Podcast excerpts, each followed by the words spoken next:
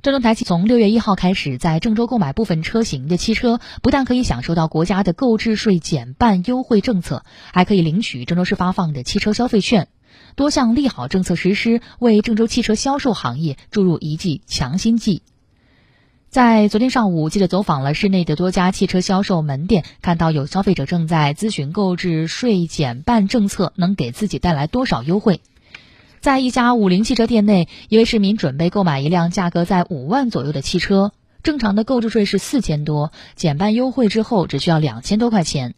加上郑州市发放的汽车消费券，消费者享受了实实在在的优惠。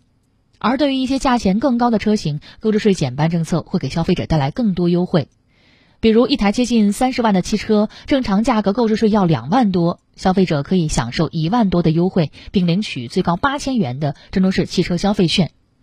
多家汽车消费销售门店的负责人告诉记者，今年以来受到疫情反复影响，汽车销售行业很不景气，一些品牌的销售数据甚至直接期展。从六月一号开始，国家出台的购置税减半政策正式实施，加上郑州本地开始发放汽车消费券，可以有效的降低消费者购买压力，提振从业人员信心，对汽车销售行业将起到非常积极的作用。